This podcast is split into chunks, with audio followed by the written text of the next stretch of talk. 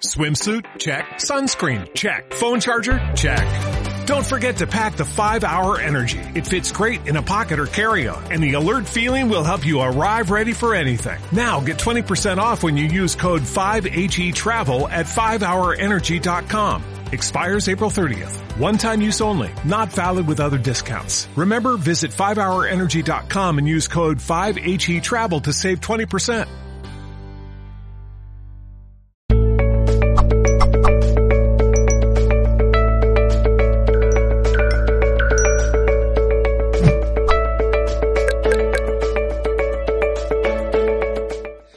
Yo hacía una década que no pisaba un congreso de ufología, es decir, que es mucho el tiempo que ha pasado eh, desde que no hablo públicamente del fenómeno ovni en España. Es verdad que he tenido la ocasión de intervenir en algunas mesas redondas y en algunas charlas en otros países, pero no así aquí. Y quizá es también porque buena parte de mi trayectoria de los últimos años eh, se ha ido orientando hacia la literatura, hacia las novelas, pero desde luego sin renunciar en ningún momento a lo que ha sido desde siempre, desde mi infancia, el motor de mi curiosidad, que es el misterio de los ovnis. Lo contaba en el taller que se ha celebrado esta mañana con Martín, en el que mi hijo, en el que hemos eh, repasado un poco algunas de las de los casos ovni eh, donde los niños han tenido un papel importante. Ahí decía que he venido ante ustedes eh, con una mm, clave simbólica que no me resisto a, a descifrarles. Yo creo que en los ovnis está la base de lo que es no solo mi curiosidad, sino la curiosidad de mucha gente, de quizá de dos generaciones por lo menos de personas. Y he venido con unas zapatillas que están llenas, luego se acercan si quieren, se las enseño, llenas de dibujos de platillos volantes y de abducciones de vacas succionadas por platillos, por el mero juego de recordarme que a partir de mi curiosidad por los ovnis han nacido muchas otras curiosidades. Mi curiosidad por la historia, por la ciencia, por la religión, por el fenómeno de la vida, como hemos visto eh, en esta mesa redonda que ha precedido a la conferencia que quiero impartiros. En fin, de alguna manera, yo no puedo renunciar por haber sido premio Planeta de novela o por estar trabajando en el mundo de la literatura a lo que de verdad es el motor de mi curiosidad. A mí me sigue eh, causando inquietud e interés saber si estamos siendo visitados por seres de otros planetas. Mi respuesta intuitiva es que, por supuesto. Si esas visitas nos han condicionado a lo largo de la historia en momentos clave del pasado de la humanidad, mi respuesta intuitiva es, por supuesto.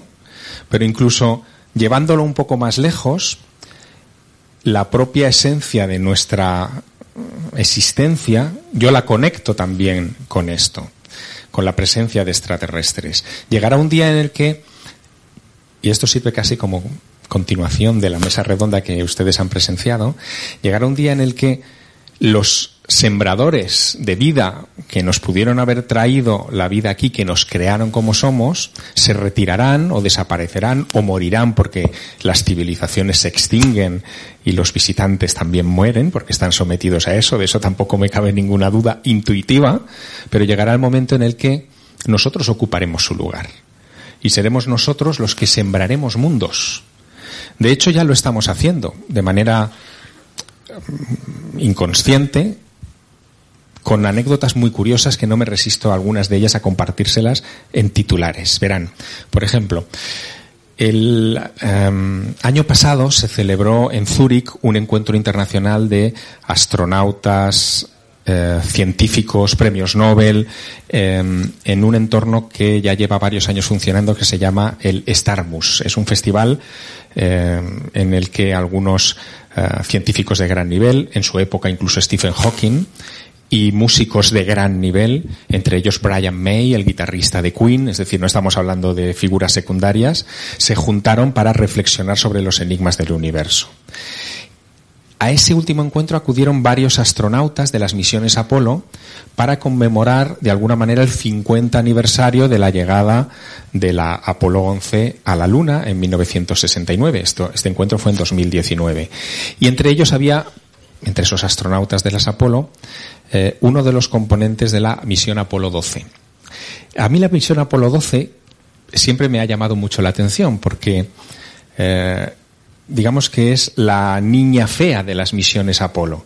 La Apolo 11 es la que pone a Armstrong y Aldrin en la superficie de la Luna y se lleva todos los focos de la gloria, pero la Apolo 12, así somos, ya no era noticia que llegara una nave más a la Luna, bueno, estaba bien, pero eran los segundones. Y la Apolo 13 era todavía menos noticia, pero como se escacharró camino de la Luna y parecía que iban a morir los astronautas en aquel viaje de regreso antes de, de en fin, de tomar suelo en nuestro satélite, pues mm, se llevó todos los focos. Y del Apolo 12 nadie habla. Y la Apolo 12 hizo algo increíble, que tiene mucho que ver con el tema de este congreso. Verán, la Apolo 12 alunizó en un rincón de la cara visible de la Luna a 163 metros del lugar donde tres años y pico antes había alunizado una nave americana no tripulada llamada la Surveyor 3. Y una de las misiones del Apolo 12 era recuperar la cámara de la Surveyor 3 con fotografías que había tomado, pero claro, no había wifi en la Luna, ¿no? Cuando bajan la cámara a tierra, los astronautas del Apolo 12 y la analizan y sacan las imágenes de dentro, descubren otra cosa. Descubren que la cámara está llena de bacterias, bacterias terrestres. La cámara no se esterilizó y esas bacterias habían sobrevivido tres años y pico a la intemperie lunar. Luego, de alguna manera, sin nosotros ser muy conscientes, nos habíamos convertido en sembradores de vida de la Luna. Cierto es que nos trajimos esas bacterias de vuelta, salvo que se hubiera quedado alguna familia que se hubiera ido de paseo por, por el cráter en cuestión. Pero es que esto ha vuelto a suceder hace unos meses. En abril de 2019, una misión lunar, lo contaba Martín un poco por encima, pero es muy importante, una misión lunar israelí llegó a la superficie de la Luna, pero por desgracia, hubo un fallo en, el, en la misión de control y la nave terminó estrellándose contra la Luna. Por lo tanto, los israelíes no se pudieron atribuir el mérito de ser la cuarta potencia en poner un vehículo en la Luna. Estaban los chinos, los rusos y los americanos. Esa misión llevaba a bordo una pequeña carga, un sobrecito que había dado uno de los financieros de la misión, un magnate israelí afincado en Estados Unidos, donde había incorporado una colonia de tardígrados. Los tardígrados u osos de agua son unas bacterias de características muy especiales, son extremófilos, aguantan temperaturas desde el cero absoluto hasta los 150 grados sobre cero y son capaces de hibernar durante larguísimos periodos de tiempo en suspensión absoluta durante décadas. Esos tardígrados que iban a bordo de esa misión israelí están ahora sobre la Luna. Si no los recuperamos, y créanme que no somos expertos en recuperar la basura que generamos, se desarrollarán y aguantarán el tiempo que sea necesario y no sabemos las reacciones que pueden llegar a provocar. Por lo tanto, Hoy nosotros, sin quererlo, estamos ya siendo sembradores de vida y estamos cumpliendo con un ciclo cósmico probablemente que existe desde hace cientos de millones de años en todo el universo y al que por nuestro desarrollo nos estamos incorporando. Bueno, sirva eso como prolegómeno.